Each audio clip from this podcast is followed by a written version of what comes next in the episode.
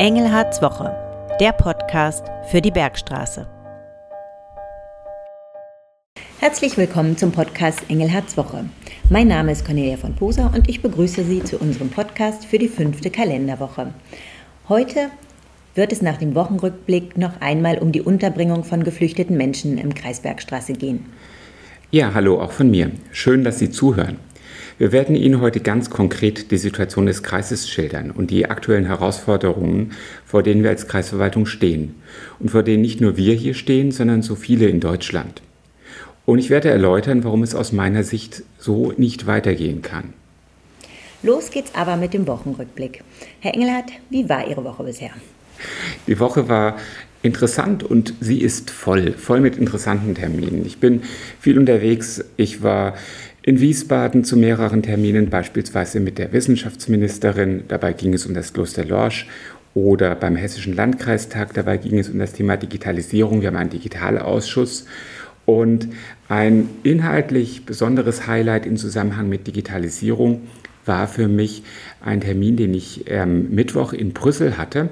Und zwar war ich eingeladen zu einer Runde mit ähm, wirklich spannenden, hochrangigen Leuten aus der Europäischen Union ähm, und von äh, anderen äh, Regionen, beispielsweise der Partnerregion Hessens, der Emilia Romana, ähm, um über Digitalisierung zu diskutieren. Die Gelegenheit habe ich auch genutzt, um spannende Gespräche am Rande zu führen, Kontakte zu knüpfen. Natürlich, äh, gerade Europa wird ja auch immer, immer bedeutsamer auch für das Lösen der Herausforderungen zusammen mit Flüchtlingen übrigens. Und ähm, es war mir eine Ehre, dort eingeladen gewesen zu sein. Ähm, ja, mein Highlight äh, erzähle ich ja nachher gleich noch. Welche Themen gab es darüber hinaus noch? Ja, also ähm, am ein bisschen hat das Thema Schule für mich, das ist ja ein ganz wichtiges Thema für mich, diese Woche noch eine Rolle gespielt. Ich war in der Buberschule zu Gast. Ähm, ein wichtiges Thema für uns als Kreis. Ich bin hier für Wirtschaftsförderung zuständig, der Kreis aber auch für das Jobcenter beispielsweise. Darum kümmert sich meine Kollegin, die erste Kreisbeigeordnete. Und deshalb schauen wir mal auf die Arbeitslosenzahlen. Und die, haben, die wurden veröffentlicht für diesen Monat. Sie haben sich etwas verschlechtert. Gleichwohl haben wir einen hohen Fachkräftemangel. Das heißt, die Arbeitslosenzahlen verschlechtern sich unter anderem auch deswegen, weil wir ja sehr viele Flüchtlinge aus der Ukraine haben, die, sobald sie hier sind, gleich in die Zuständigkeit des Jobcenters fallen, also auch mit den Arbeitslosenzahlen dann äh, dort hineinfallen. Und ähm, äh, wir haben einen Fachkräftemangel. Dieser Fachkräftemangel ist eine relativ große Herausforderung. Verschlechtert heißt, wir haben im Augenblick ähm, eine Arbeitslosenquote von 4,2 Prozent. Das ist etwas höher als im Vorjahresmonat, aber wir liegen immer noch in Hessen recht weit vorne, denn die Arbeitslosenquote in Hessen ist derzeit 5,2 Prozent, deutschlandweit bei 5,7 Prozent auch in Südhessen haben wir den besten Wert. So, jetzt kommen wir zu dem Highlight der Woche. Was war das? mein Highlight war etwas sehr Ungewöhnliches, die Frauenfastnacht im Hessischen Rundfunk. ähm, zu sowas wäre ich ja normalerweise nicht gegangen, aber die Frau Hartnagel-Keil, die Michaela, war Sitzungspräsidentin. Die Michaela kommt aus dem Kreis Bergstraße, hat dann auch eingeladen. Und es waren viele Bergsträßerinnen dort und einige wenige Männer aus der Bergstraße. Beispielsweise ähm, ein äh, Friseur aus Einhausen, der Bürgermeister aus Einhausen und ähm, man darf dort als Mann nur hin, wenn man sich als Frau verkleidet. Das mache ich jetzt nicht wirklich oft. Ähm, in meiner Größe gibt es auch nicht so viele tolle Sachen. Gott sei Dank hat mir eine recht große athletische Frau Klamotten geliehen. Und ähm, ja, das war ein echtes Genügen. Die Fastnacht war super. Ich glaube, die Fotos kann sich jeder, der sich dafür interessiert, auch auf Facebook bei Ihnen angucken. genau, die Gelegenheit wird es sich oft geben, mich in Frauenkleidern zu sehen. Gut, kommen wir zu einem ernsthaften Thema. Und zwar wollen wir uns heute nochmal mit der Flüchtlingssituation beschäftigen. Aktuell ist dieses Thema ja in, in den Medien groß diskutiert worden und Sie selbst wurden in den vergangenen Tagen und Wochen ja mehrfach dazu befragt. Nur ein Beispiel, da waren Sie jetzt nicht drin, aber als Beispiel, wo, wo die Reise hingeht. Die Bild-Zeitung hat plakativ getitelt Aufstand der Bürgermeister und Landräte, so geht es nicht weiter. begrenzen Sie den Zustrom der Flüchtlinge. Können Sie grob erklären, was das Problem ist? Ja, das kann ich gerne erklären.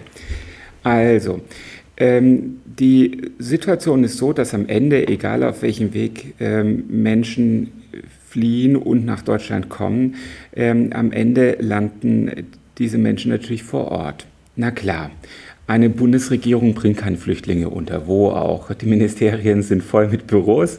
Also die Menschen landen vor Ort und wir müssen uns darum kümmern, dass sie zum einen untergebracht und versorgt werden.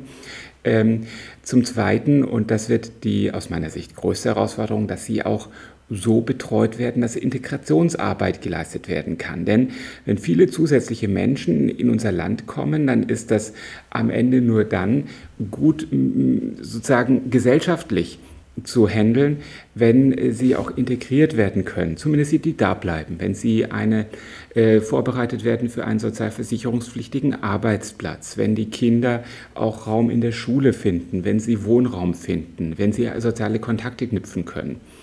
Ähm, ansonsten ähm, wird es eine dauerhafte, ja auch Belastung für unsere Gesellschaft sein, wenn keine Integration stattfindet. Und ähm, äh, das gelingt mit den Zahlen von Menschen, die zu uns kommen, auch im Ansatz nicht mehr.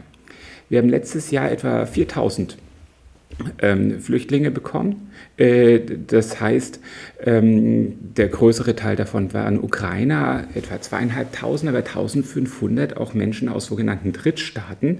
Also Staaten, die eben nicht Deutschland und, oder die Ukraine sind und davon der größte Teil aus der Türkei. Äh, die zweitmeisten aus Afghanistan, dann kommen Syrien und der Iran. Und ähm, wir haben allein im Augenblick Asylbewerber, also das sind Menschen, die äh, sozusagen ähm, politische Unterkunft bei uns wollen, haben wir etwa 2595 im Kreis Bergstraße untergebracht. Das hat jetzt eine, eine Dimension, ähm, die nicht mehr zu stemmen ist. Und es kommen jede Woche noch etwa 60 sind angekündigt dazu. Ähm, die, alleine ähm, die vielen Menschen in den Gemeinschaftsunterkünften leben, zum Beispiel in der Zeltstadt in Bensheim oder in der jetzt gerade neu aufgemachten Känguru-Insel in Großrohrheim. Das ist ja eigentlich keine dauerhafte Bleibe. Und das ist auch keine, äh, kein soziales Umfeld, in dem man integrieren kann. Aber es gibt keinen anderen Raum mehr. Wir haben ja sowieso schon Wohnraumnot. Und ähm, und es sind noch so viele bei uns in den Gemeinschaftsunterkünften, die bereits anerkannt sind, die eigentlich also ähm, in den normalen Wohnungsmarkt gehen müssten. Das heißt, wir haben hier mannigfaltige Probleme. Und wir Kommunalpolitiker schreien vor allem deshalb Alarm, weil bei den Menschen aus den Drittstaaten relativ viele dabei sind, die ähm, dauerhaft eigentlich nicht hierbleiben dürften. Das heißt, die äh, keine, keine Lebensumstände haben, bei denen man sagt, die bekommen das Recht, hier zu bleiben. Aber es funktioniert nicht. Die kommen trotzdem. Das ist ja das eine. Aber sie werden dann auch ähm, weiterverteilt und es, sie sind jahrelang hier. Das heißt, entweder konzentriere ich mich darauf, alle zu integrieren, dafür haben wir die Ressourcen schlichtweg nicht mehr, oder aber, und das ist, was wir fordern, ähm, äh, wir müssten dazu kommen, dass die Menschen, die mit hoher Wahrscheinlichkeit nicht hier bleiben dürfen dauerhaft, die sozusagen in einem Verfahren abgelehnt werden, dass das Ganze schneller geht und dass sie dann auch tatsächlich, und zwar relativ schnell, wieder abgeschoben werden und am besten bis zu diesem Zeitpunkt erst gar nicht auf die Städte und Kreise verteilt werden, sondern möglicherweise in zentraleren Einrichtungen bleiben, damit wir mit den Menschen, die zu uns kommen, denen wir ja gerne helfen wollen, dass sie dort richtige Integrationsarbeit leisten können. Gehen wir noch mal einen Schritt zurück. Wie und wo diese Menschen untergebracht werden bei uns im Kreis, dazu haben wir den zuständigen Dezernenten Matthias Schimpf befragt. Hier ist seine Situationsschilderung. Ja, aktuell haben wir drei Großunterkünfte Einmal die Zeltstadt in Bensheim, Belegung derzeit etwas über 800 Personen. Wir haben die Unterkunft in Lindenfels, Luisenkrankenhaus, derzeit volle Belegung mit 365 Menschen aus der Ukraine und die Känguru-Insel in Großrohrheim, Kapazität 300, Belegung derzeit 142 Personen. Ähm, wir bekommen ja in der Woche im Augenblick eine Zuweisung von 61 Personen. Das heißt, man kann sehr schnell ausrechnen, ähm, wann unsere Unterkünfte auch an die Endkapazität kommen. Also das ist in Bensheim binnen zweieinhalb Wochen die, der Fall und dann in der Känguruinsel nochmal ja, auch zwei Wochen. Also insgesamt haben wir noch vier Wochen Luft.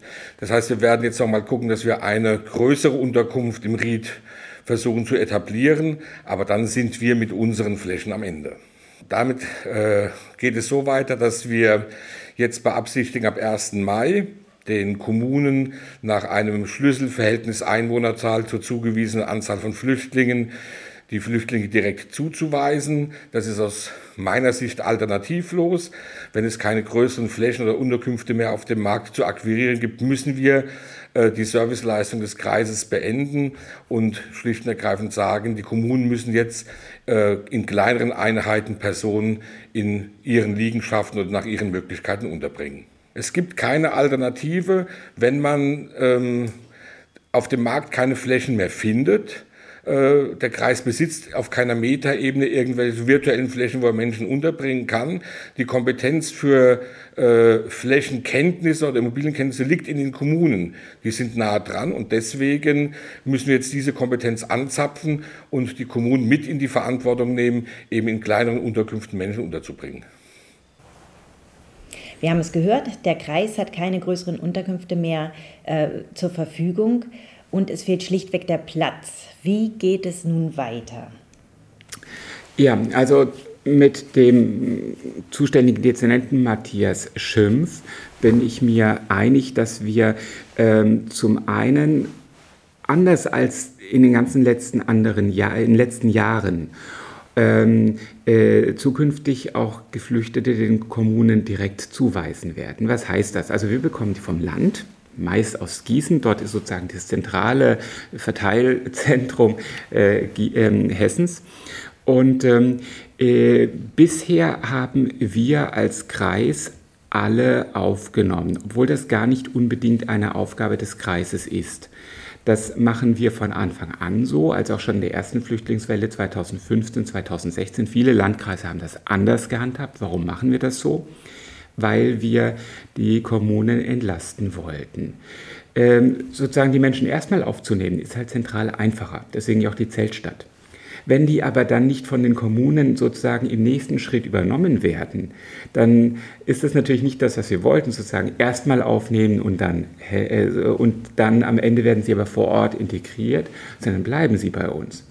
Und deswegen ähm, werden wir nun die Geflüchteten ähm, ab einem gewissen Zeitpunkt, weil wir es dann nicht mehr äh, in den großen Einheiten lösen können, an die Kommunen weiterfahren. Das ist eine, das ist sozusagen ein, ein, ein Ändern der Aufgabenverteilung hier bei uns vor Ort. Aber ich spreche als Landrat nicht nur für die Kreisverwaltung, sondern im Prinzip für die Politik im Kreis. Und da ist es natürlich fast wurscht, ob die nun bei uns zentral oder vor Ort in Gemeinden gebracht werden. Wir sind allesamt überlastet. Und deswegen muss das gültige Recht wieder untergebracht werden. Wir gehen davon aus, dass die Schutzquote bei den Menschen aus den Drittstaaten bei etwa 50 Prozent liegt. Das heißt, 50 Prozent von denen, die kommen, müssten eigentlich ähm, gar nicht kommen. Und ähm, da muss einfach der Bund ähm, zum einen in, in, Kommunikation mit der Europäischen Union, aber auch mit dem, wie er mit ähm, der Situation der Flüchtlinge, mit der Rechtslage umgeht, dafür sorgen, dass das geltende Recht umgesetzt wird. Und auch die Justiz muss schneller funktionieren. Und ähm, wir wollen auch, dass das Land uns nur die Menschen dann am Ende zuweist, die eine hohe Bleibewahrscheinlichkeit haben. Da ist also vieles zu tun und vor allem zunächst einmal die, die europäische Solidarität muss äh, geklärt werden. Kommen wir nochmal auf das Thema Integration. Wie kann die Integration gelingen? Ja, die Integration gelingt am Ende vor Ort.